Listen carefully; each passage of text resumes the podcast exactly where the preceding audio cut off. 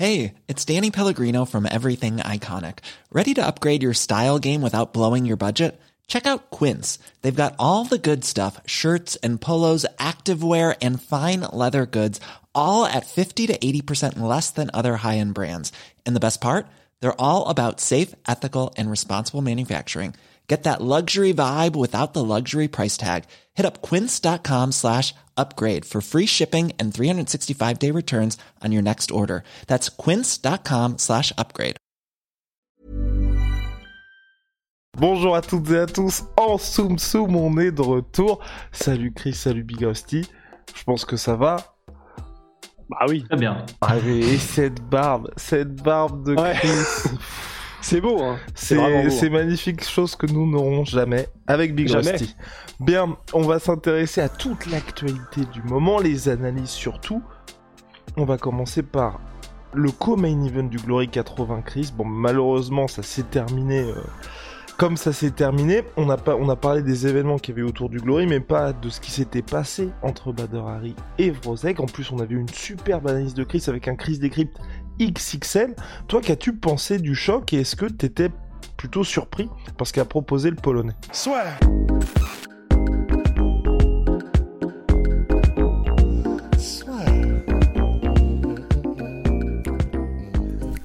Entre dans l'octogone avec Unibet.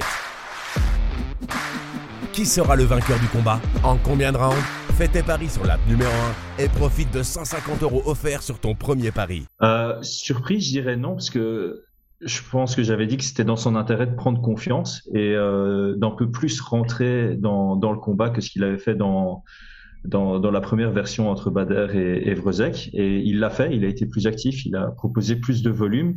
Et effectivement, là où il avait du mal dans le premier combat, c'est quand euh, Bader Hari initiait à une distance où il pouvait euh, frapper directement. Et il était plus à l'aise dans les contres quand il forçait Bader à faire son pas. Et il a vraiment pris, euh, pris, pris ce jeu à la lettre, je trouve. Il a, il a contré uniquement quand Bader devait faire ce pas et il a engagé quand ils étaient à distance de, de frappe. Et je trouve que c'était des belles adaptations, euh, ce qui nous a donné un, un beau combat au final parce que autant les codes de Paris euh, donnaient Bader vachement favori, autant dans le combat on s'est rendu compte peut-être dans le premier round que ça suivait les cotes, mais qu'il était vraiment plus présent que ce qu'on aurait pu croire quand on avait vu le premier combat. Et notamment ce, ce knockdown dans le deuxième round était euh, absolument splendide.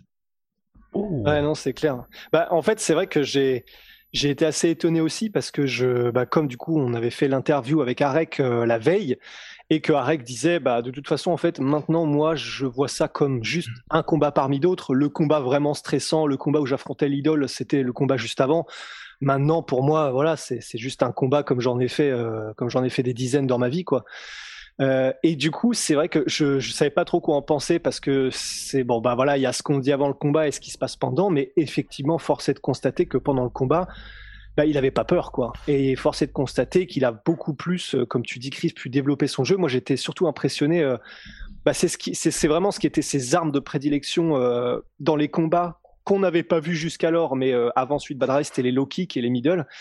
Et alors là, il a bombardé, mais en mode DCA. mais vraiment, en plus, tu sais, c'est, on sait qu'il avait été faire un stage chez Emers Gym en, en Hollande. Donc, Nick Emers, le, le fils de la légende euh, Cor Emers.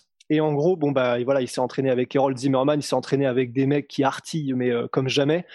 Et ça s'est ressenti parce que c'est vrai qu'il était vraiment venu à la hollandaise, quoi. En mode, euh, on explose les appuis, des combinaisons de points, mais surtout des énormes kicks de port qui tronçonnent. Et c'est vrai que c'était assez impressionnant, même si c'est vrai, il faut rendre aussi à Badrari que ben, même si c'était plus compliqué parce qu'il a moins pu dérouler que lors du dernier combat, ben, il a quand même eu quelques phases où clairement les coups au corps qu'il mettait et quand il touchait, ça faisait mal. quoi.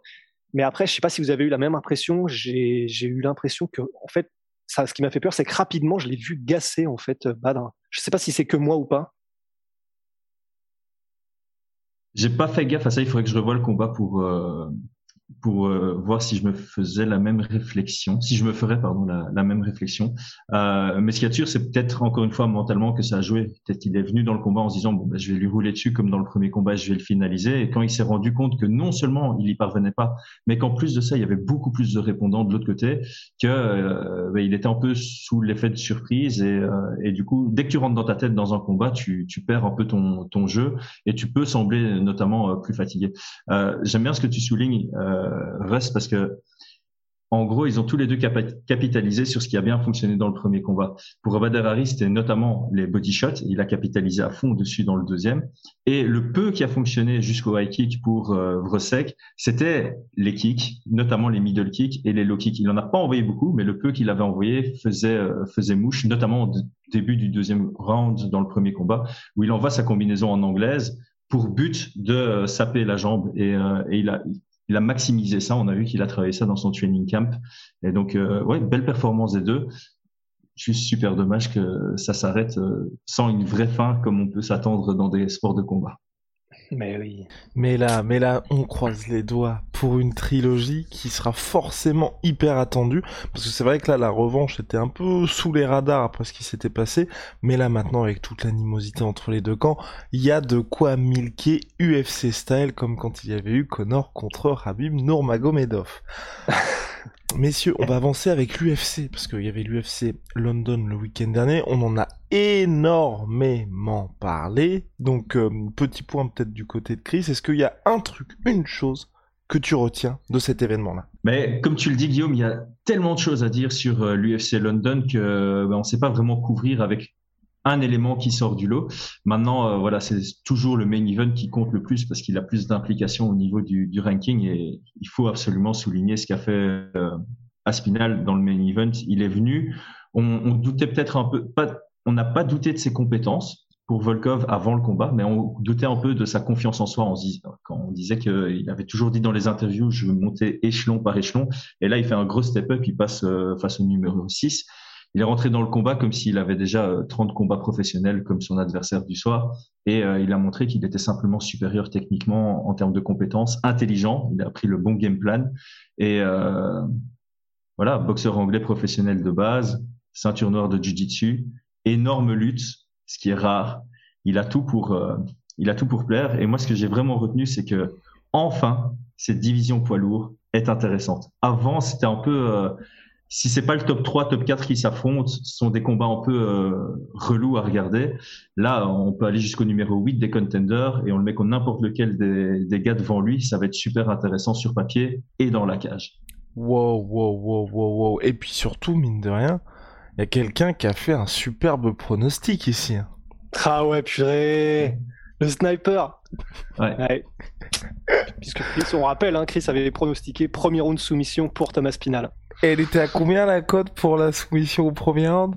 Eh ben, j'ai quelqu'un qui m'a envoyé un DM sur Twitter. Je crois qu'il avait parié 25 euros et qu'il a récupéré 300 ou 350. Oh Waouh Oh, ah, ouais. ah, ouais. Grâce à Chris, quelqu'un va pouvoir offrir euh, des cadeaux à ses enfants. Oh, une maison. J'espère juste que personne ne m'a suivi sur Hooker, quoi. ouais, mais difficile à prévoir. C'est. Ouais, Hooker. Une tristesse sans nom. Et voilà, mm. d'ailleurs, Hooker, que faisons-nous désormais pour lui? Parce que ça, on n'a pas eu l'occasion d'en parler.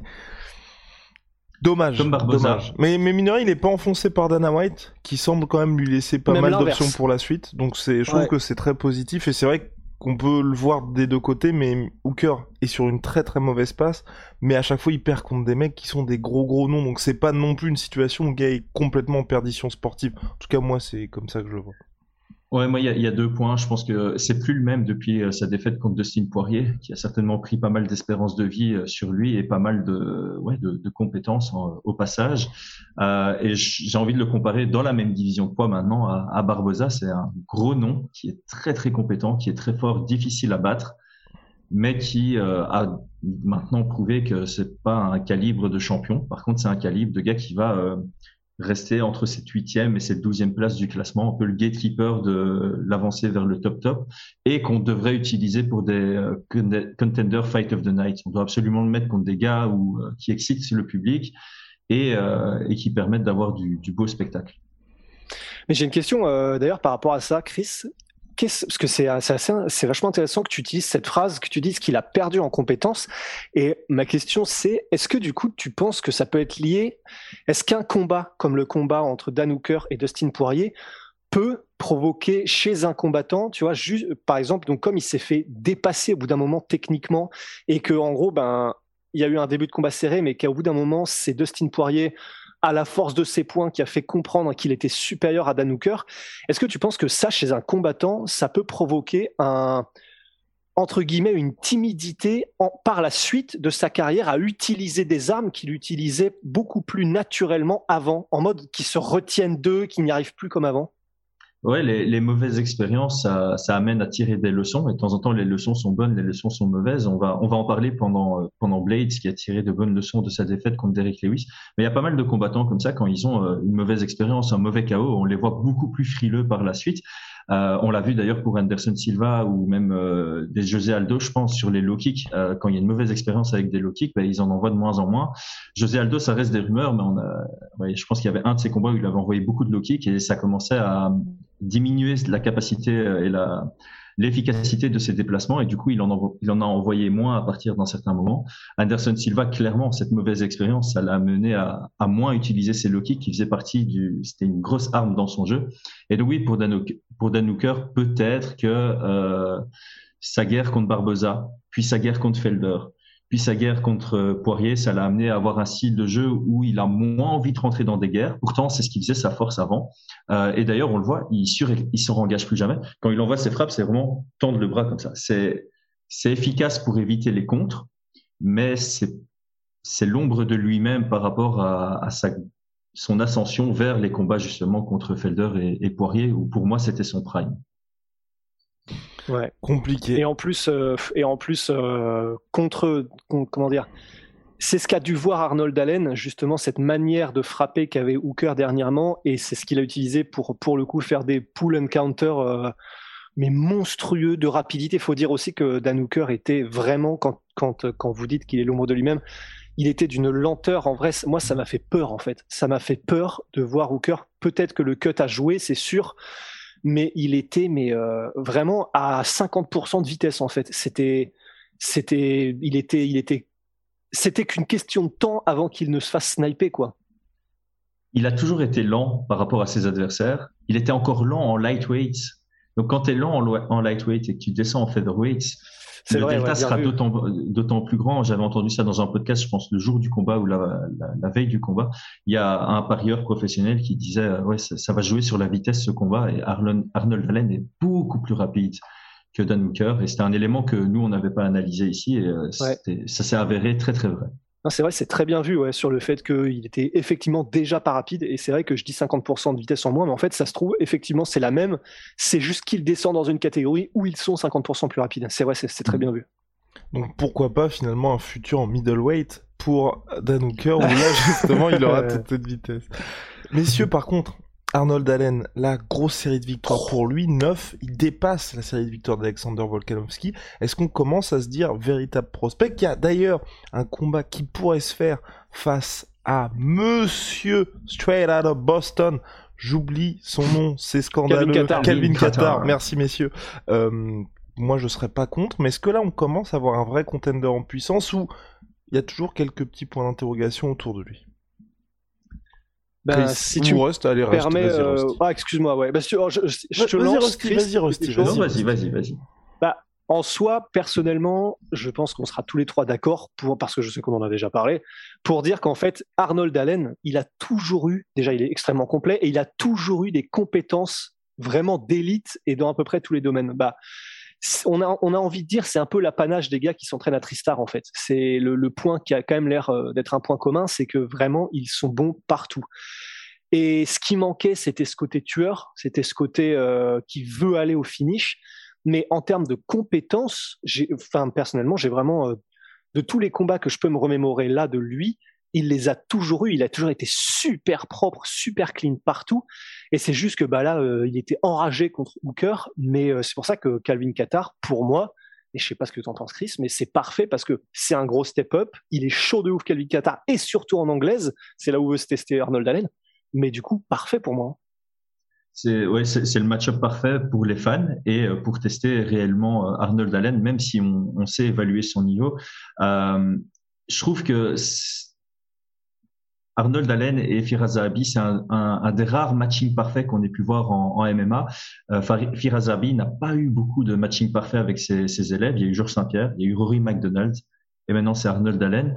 Euh, c'est quelqu'un qui, base tout son éducation euh, envers ses élèves sur le Jeet Kune Do, c'est le style libre, chacun euh, doit travailler dans ses forces, mais c'est pas quelque chose qui est fonctionnel pour tout le monde. Il y a beaucoup d'élèves qui ont besoin d'être cadrés et chez Firas Zahabi, c'est tout l'inverse, chacun se développe sur base de ses forces et ça fonctionne très bien pour Arnold Allen parce que il est complet depuis le début, depuis qu'il était chez Jack Mason, depuis qu'il combat au, au Cage Warriors, c'est quelqu'un de complet, notamment sa performance contre Gaetano Pirello, le Belge c'était la lutte, le top control, et ici on a vu du, pied-point. Et dans tous ces combats, on voit qu'il est, il est très bon partout. Il n'est pas excellent, euh, meilleur que tout le monde dans un domaine, et il n'est pas moins fort euh, que tout le monde dans un autre domaine. Il, a vraiment euh, oui, c'est la définition d'un combattant complet. Il a même le cardio et en plus il a le mental. Donc c'est tout ce qu'il faut pour un nouveau contender dans la division des featherweight qui est il n'y a que des tueurs et on a un nouveau tueur dans cette division, dans le top de la division.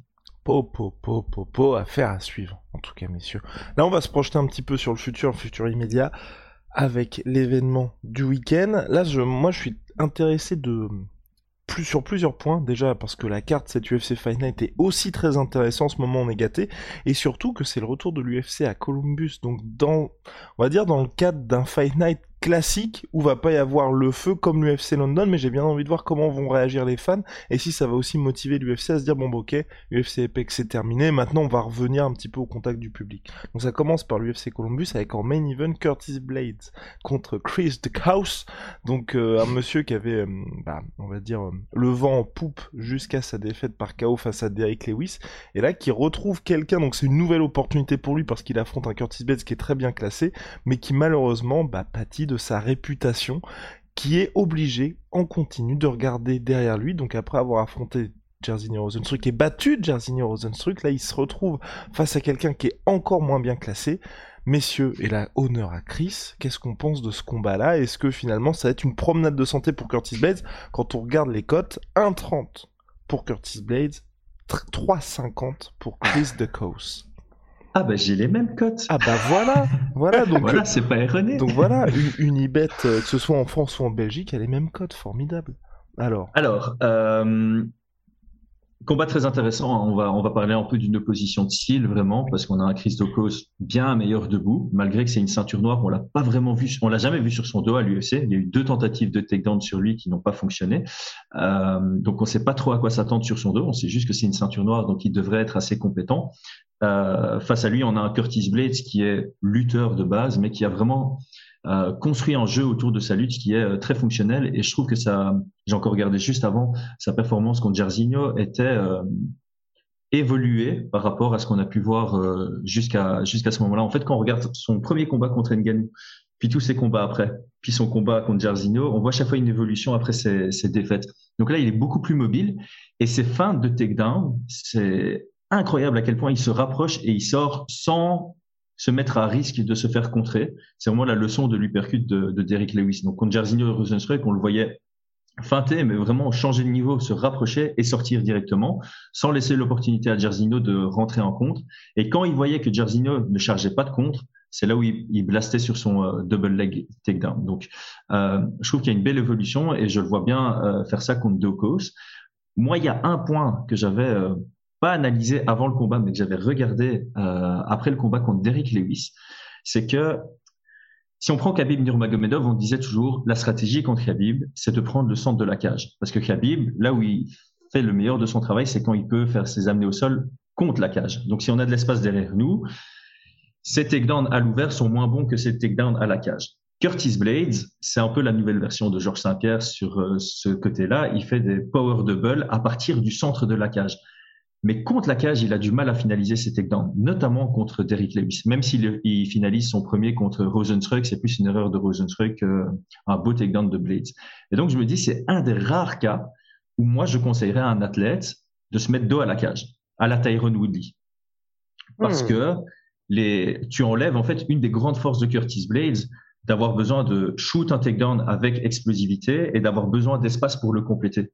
Là, il va shoot son double et il se retrouvera à la cage. Il sait amener au sol à partir de la cage, mais c'est pas là ses meilleurs takedowns. Donc j'aimerais bien avoir un Dokos qui est proche de la cage, comme il l'a fait contre Derrick Lewis, en utilisant beaucoup de déplacements latéraux et venir chercher les frappes à partir de là. Donc ça, c'est mon petit point où je me dis, voilà, je donne, je suis totalement d'accord avec les codes de Paris. Je vois un Blades amener ça au sol, je vois un Blades dominer et contrôler au sol. Mais par contre, si Dokos vient avec cette euh, petite adaptation euh, stratégique dont il est capable, parce qu'on l'a déjà vu combattre dos à la cage et il le fait bien, ça pourrait un peu changer la donne du combat et le permettre de défendre les amener au sol et euh, maintenir ce combat debout et donc imposer son jeu, puisque son anglaise, les angles qu'il choisit et la vitesse de frappe et ses combos, c'est du très très propre. Il faut pas l'enterrer juste parce qu'il a perdu contre Eric Lewis. Dokos est un nom qui va monter dans ses divisions, mais là il prend le combat le plus compliqué qu'il pouvait choisir entre la sixième et la douzième place du classement. ouais. Russ, tu voulais ajouter quelque hein. chose? Bah ouais non c'est bah il y a pas grand chose à ajouter. Là c'était c'était très complet. C'est vrai que si ce n'est effectivement que debout Daukos fait vraiment partie du top du top de la catégorie. C'est c'est bah Bon, malheureusement, ça n'a pas trop marché, mais c'est pour ça qu'il disait avant le combat contre Derek Lewis qu'il y avait la nouvelle vague de combattants euh, qui étaient des strikers d'élite euh, à l'UFC dont il, dont il fait partie, et c'est pour ça que c'est un peu cruel, effectivement, ces défaites contre Lewis.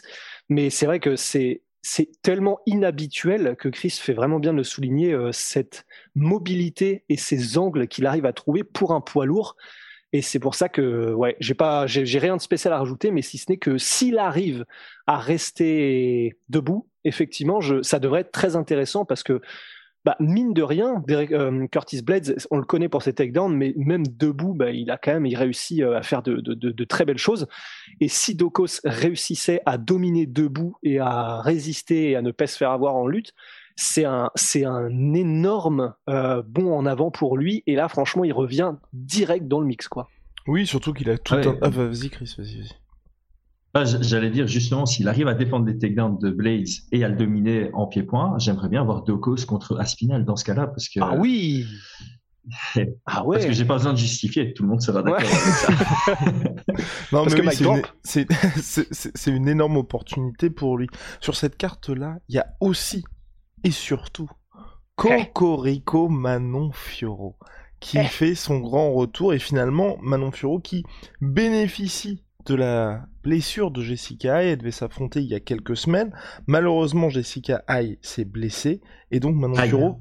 Ouais, il fallait la faire. oui, il fallait la faire. Va avoir l'occasion, va avoir l'occasion de faire un énorme bond en avant dans cette catégorie flyweight parce que depuis qu'elle est arrivée à l'UFC, il y en a beaucoup, dont nous qui la voient comme potentiellement la réponse à Valentina Shevchenko, en tout cas celle qui parviendra à lui tenir tête. Et là, elle affronte la quatrième au classement Jennifer Maya. Messieurs, comment est-ce qu'on sent ce choc-là? Allez, Chris, Chris, faut que tu te mouilles. Chris, Chris. Ouais, ouais. je me suis déjà, euh, je peux faire un spoiler alerte euh, Allez, sur le Chris Decrypt.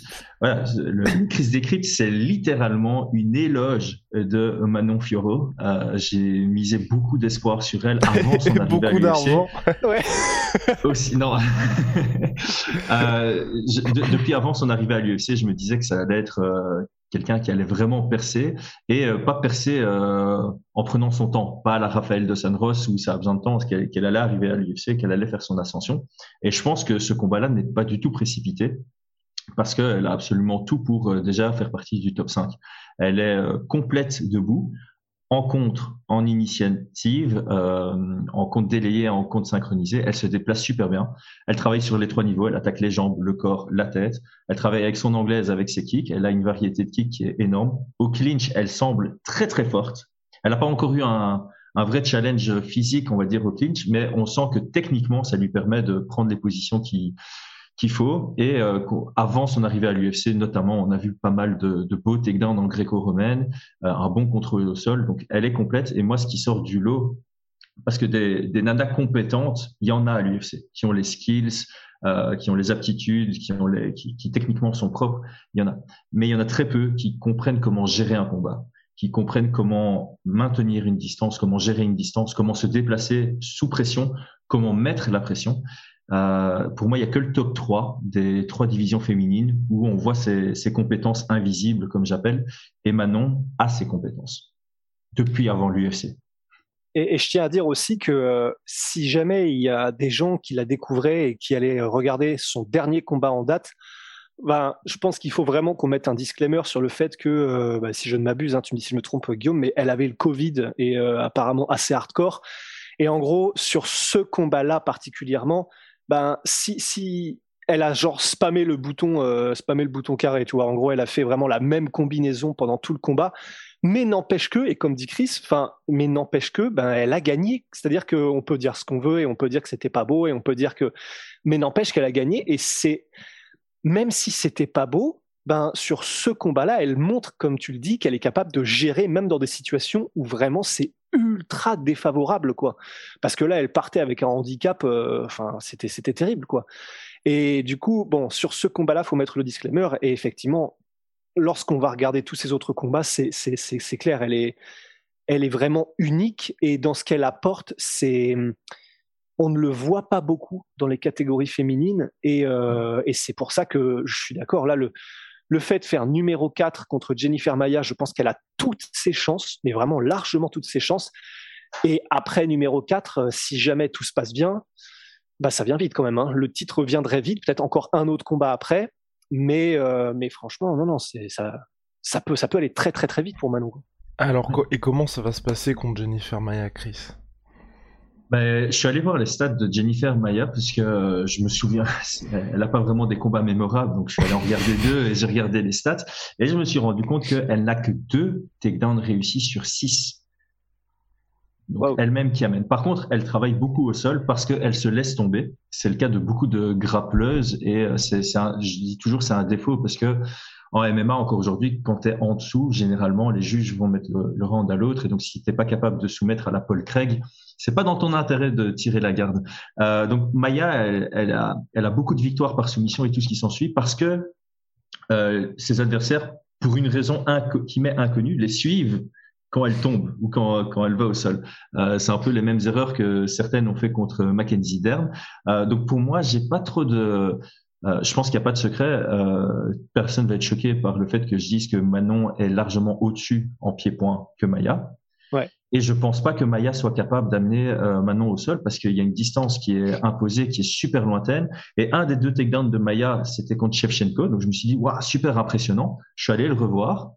Et en fait, c'est plus une erreur de Shevchenko qu'une vraie amenée au sol de, Maya. Donc j'ai du mal à voir Maya réussir à amener au sol, si ce n'est peut-être sur un low kick et, euh, sur un scramble. Donc, je pense vraiment que Manon va réussir à garder ça debout grâce à ses déplacements. Elle va pas se faire coller à la cage et elle va savoir imposer son jeu, peut-être un peu plus tranquillement que d'habitude, parce que quand elle doit craindre le sol de Maya, donc elle doit pas exposer ses hanches et donc elle doit beaucoup plus travailler sur des single attaques, utiliser ses kicks et ses armes longues, des jabs, des directs, mais pas trop combiner, pas commencer à envoyer 3, 4, 5 coups, c'est pas spécialement dans son habitude, mais elle le fait de temps en temps et c'est là où elle se mettrait à risque de se faire amener au sol. Donc, une performance propre, calme, patiente, et je pense qu'elle peut l'emporter à, On, fait les, les preneux déjà ou pas? I'm Sandra, and I'm just the professional your small business was looking for. But you didn't hire me because you didn't use LinkedIn jobs. LinkedIn has professionals you can't find anywhere else, including those who aren't actively looking for a new job, but might be open to the perfect role, like me. In a given month, over 70% of LinkedIn users don't visit other leading job sites. So if you're not looking on LinkedIn, you'll miss out on great candidates like Sandra. Start hiring professionals like a professional. Post your free job on linkedin.com/achieve today. Décision euh, Furo. Oh, OK, OK, OK, décision Manon Furo Big Rusty. KO euh, TKO Manon Fioro euh, deuxième round. Alright, alright.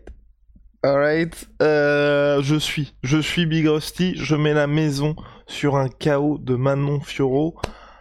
Troisième round, même si ça va être très compliqué puisqu'elle n'a pris qu'un seul KO en carrière de Jennifer Maya, mais j'aimerais beaucoup aussi parce que ça permettrait de, tu vois, on va dire la hype est toujours là Manon Fioro, mais tu vois que les gens se disent vraiment bon bah ce qui s'était passé lors du dernier combat effectivement n'était pas dans les meilleures dispositions physiques, et là maintenant elle réactive la marche en avant, et ce serait très bien. Ouais, vas-y. Et, surtout, moi, ce qui me rassure beaucoup et ce que j'ai adoré, c'est qu'il y a eu ce dernier combat, on a tous été perplexes, mais on se. Enfin, je me souviens que même juste après le combat, on était en mode, mais il y a un truc qui doit pas aller, machin, et on a appris ensuite que c'était le Covid. Et ce qui m'a beaucoup rassuré, c'est que elle-même, la première Manon Fioro, était très euh, euh, ah comment on dit le contraire de satisfaite euh, Déçue déçu, ouais, j'allais dire insatisfaite, insatisfaite, déçue de sa maître Capello, euh, très insatisfaite de sa propre performance. Et ça, c'est généralement, bah, tu peux pas avoir meilleur signe que quelqu'un qui est son plus fort critique, quoi. Mhm. Donc euh, que ce soit que ce soit Manon, que ce soit Aldric, euh, que ce soit tout le monde dans son corner et dans son camp d'entraînement, bah c'est très rassurant de voir qu'ils sont conscients de ce qui s'est passé et de la performance qui, a été livrée, euh, parce que voilà, parce que contrainte, euh, parce que contrainte physique. Et donc euh, c'est pour ça que je suis, très confiant. Bon, il peut, il peut toujours, c'est le MMA, y avoir des blessures, donc ça se trouve elle va arriver très blessée, on ne le saura qu'après aussi. Mais si elle vient dans un état de santé raisonnablement bon, vraiment, je pense que là, ça peut être la performance qui fait que Manon Fioro, ouais, commence à annoncer à Shevchenko que j'arrive pour ta tête, quoi. Wow Ok. Comment ça a annoncé Donc il en faudrait un de plus quand même. C'est ça. Eh ouais. il en faudrait un de plus. Tout gagne, ce serait bien. Ouais, ce, serait pas mal. Qui est classé deuxième, juste derrière Jessica Andrade. Andrade. Et donc messieurs, dernier combat euh, et pas des moindres qui a retenu mon attention, c'est Askar Askarov contre Kai Kara France. On est dans une situation non mais il est, il est en feu. On est dans une situation où quelqu'un pense après sa belle victoire face à euh, Cody Gabon, dit directement c'est le title shot en conférence de presse. Dana White qui est interrogé pour ça, il fait ouais c'est ça, ok. Cause toujours, mais finalement il passe pas très loin puisqu'il affronte Askar Askarov qui est très très très bien classé dans cette catégorie. Clairement là, on peut se dire que au-delà de la rivalité qu'il y a au sommet entre Davison Figueiredo et Brandon Moreno, ça peut être potentiellement le prochain qui disputera le titre entre ces deux hommes-là. Euh, ouais, bah je, pense que ça va être quand même chaud pour Kaikara France, je sais pas ce que vous en pensez, mais j'aime beaucoup parce que là on, a, on va avoir une véritable opposition de style, Chris.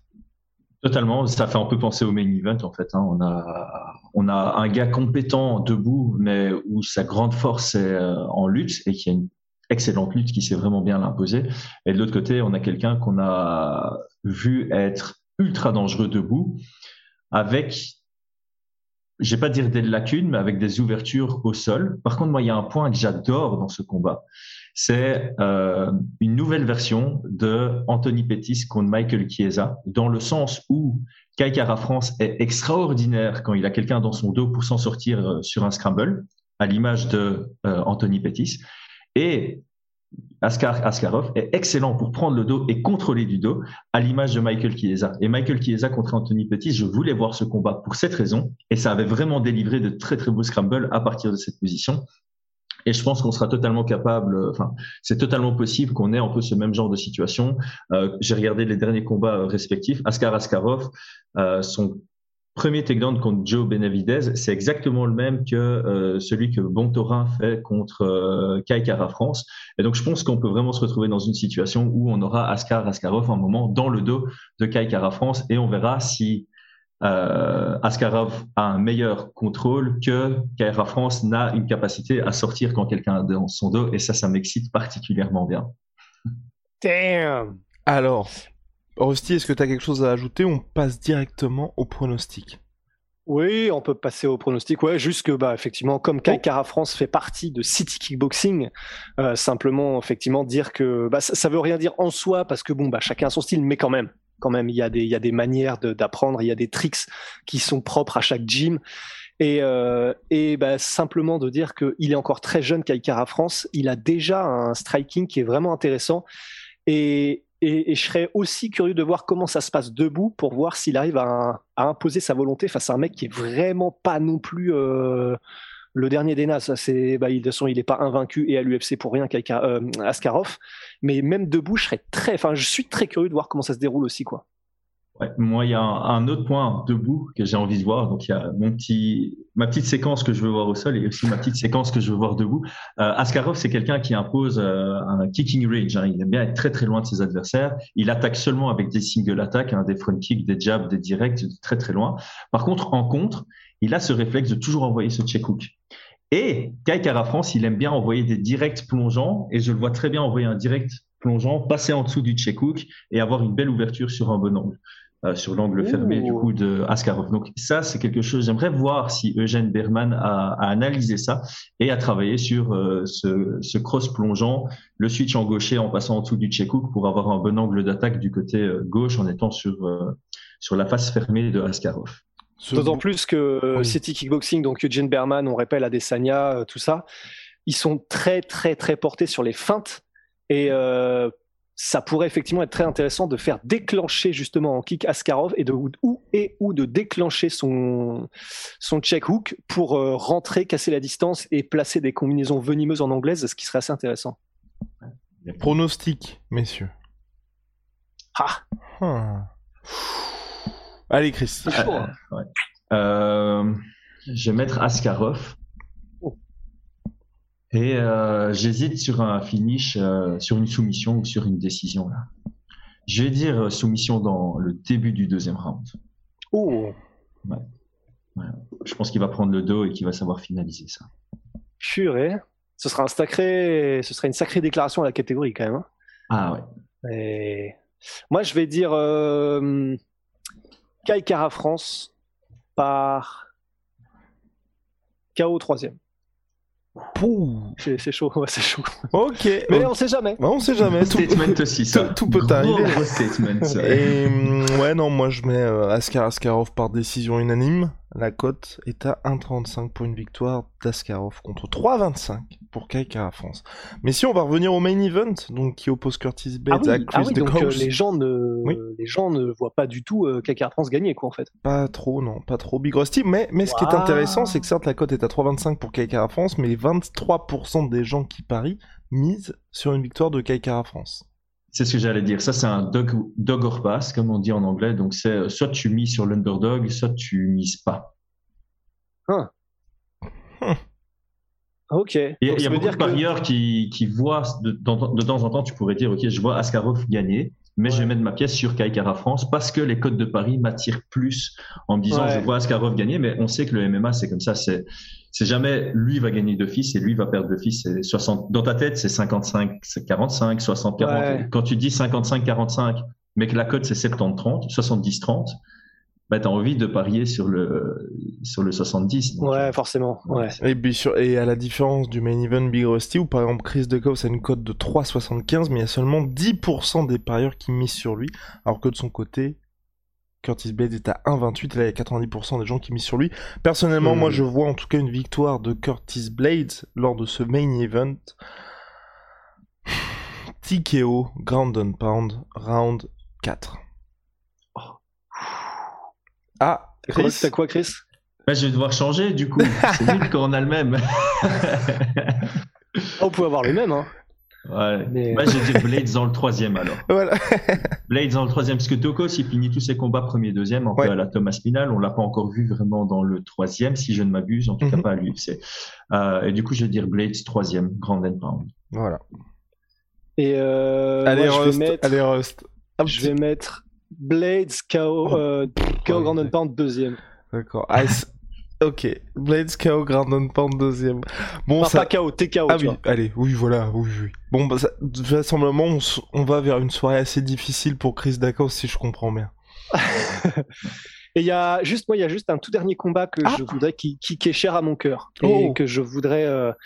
Ah, oh, et je vois des croisements de doigts euh, d'un côté de l'écran. Mais en fait, j'ai un de mes favoris all-time qui est ah, Matt Brown. Il y en a et ah, je, je voulais juste rendre à Matt Brown ce qui lui est dû parce que c'est un combattant qui a un Muay Thai mais qui est mais somptueux. Il est expérimenté et il est tellement, comment dire, euh, roublard. Il est tellement, tellement. Euh, je sais pas quel serait le mot en français, mais pour dire, il a tellement de petits trucs qu'il fait qui sont euh, qui, qui s'accumulent, qui piègent l'adversaire, qu'on ne voit pas parce que c'est subtil, mais qui font qu'il a un jeu qui est extrêmement complet et dangereux debout et particulièrement en clinch. Mais son utilisation, voilà, de ses entrées, de son clinch, de ses coudes, de ses genoux, c'est tellement beau. Et profitons-en parce que c'est ses derniers combats. Il a 41 ans. Il affronte Brian Barbarena pour ce qui, clairement, ça a été matché pour que ce soit une guerre totale. Et vraiment, franchement, regardez ce combat parce que c'est quelqu'un de tellement, euh, comment est-ce qu'on dit, ouais, de tellement compétent dans ce qu'il fait et ce qu'il fait le mieux, c'est-à-dire le, le, le, Muay Thai adapté au MMA. Vraiment, regardez, vous allez vous régaler. Ouais. Compétences et expérience qui se rejoignent et ça nous donne Matt Brown. Ouais, ah, c'est trop beau. Parfait, messieurs. Bien, je pense qu'on a terminé sur cette, euh, sur ce en soum soum. À moins que, ah, Chris, t'avais quelque chose à ajouter? Non? Est-ce qu'on lancerait le jeu de la goutte? Allez, allez, lançons le jeu de la goutte. C'est parti. ok, on explique, euh, on explique les règles. Donc, chacun d'entre nous, aujourd'hui, recevons 100 gouttes de sueur qu'on peut miser sur les combats pour gagner des gouttes. Et celui, on va dire à la fin d'année, pour la fin d'année, celui qui a le plus de gouttes gagne. On verra ce qui gagne. Et par contre, ce qu'il y a de fun aussi, c'est que si quelqu'un arrive à zéro goutte, c'est un peu nul s'il peut plus jouer. Il peut demander aux autres de leur racheter des gouttes contre un défi. Donc là, on compte sur euh, tout le monde de balancer des idées de défis en commentaire. nice. Alors, pour que ce soit euh, le plus juste possible, on peut pas dire, euh, voilà, je mets deux gouttes sur Blades et genre, je, je, double si ça gagne. Il faut un peu suivre les codes de Paris. Donc, on va prendre l'exemple sur Blades contre Dokos. Est-ce que tu peux me rappeler les codes de Paris euh? Alors, les codes de Paris sont à 1,28 pour Blades, 3,75 pour Chris de Cos. 75. Donc, ce qu'on va faire, c'est on va arrondir. Donc, 1,28, on va arrondir à 1,25. Ce qui fait qu'on ne peut parier que par multiple de 4. Si je parie 4 gouttes sur Blades et qu'il gagne, j'en gagne une. Je serai avec 100 euh, et une gouttes après, euh, après l'événement. Mhm. Je peux en parier 8, je peux en parier 12, je peux en parier 16 sur base de mon degré de confiance. Pour Docos, on va euh, arrondir à 3.5. Et du coup, on peut parier que par paire de gouttes. Donc, si j'en parie 2, je peux en récupérer 2. Si j'en parie 4, je peux en récupérer... Euh, pardon, qu'est-ce que je raconte? 3.5. Si, si j'en parie 2, j'en gagne 7. Oui puisqu'il est fort underdog. Comme ça, on suit un peu les codes de Paris aussi, et on évite d'avoir des demi-gouttes, des quarts de gouttes, parce que ça n'a pas, ça n'a pas de sens. évidemment, on peut passer. on peut passer si on n'est pas chaud. Qu'est-ce qui te fait rire, toi? Non, mais c'est juste que donc on est sur un jeu, tu vois, qui est déjà au niveau, euh, au niveau tangible et tout. On n'y est pas trop. Et Chris qui commence à dire, voilà, on va pas se mettre à jouer des quarts de gouttes parce que ça n'a aucun sens. Donc, donc autant juste jouer des gouttes fictives parce que c'est vrai que là, on reste bien. c'est vrai, putain. c'est ça qui est. Ah, mais moi, je suis, ah, mais je suis à fond. Hein. Là, je suis, je suis, je suis chaud de ouf. Hein. Donc voilà. Donc, euh, bah, vous, vous connaissez désormais le jeu de la goutte. Ça commence ce week-end. Et voilà, vous avez eu euh, nos, toutes nos mises ici et là. Puis on vous tiendra au courant chaque semaine avec une update du classement de la goutte. Bon, bah, formidable. All good? Allez, bah messieurs, on est all good. On, on est all good. Allez, à la semaine prochaine. À ma sweet pea, ma sweet protein. Vous le savez, moins 38% sur tout my protein avec le code de la sueur? Et puis Venom, là, la Dream Team était là tout en Venom. Pareil pour l'UFC. À la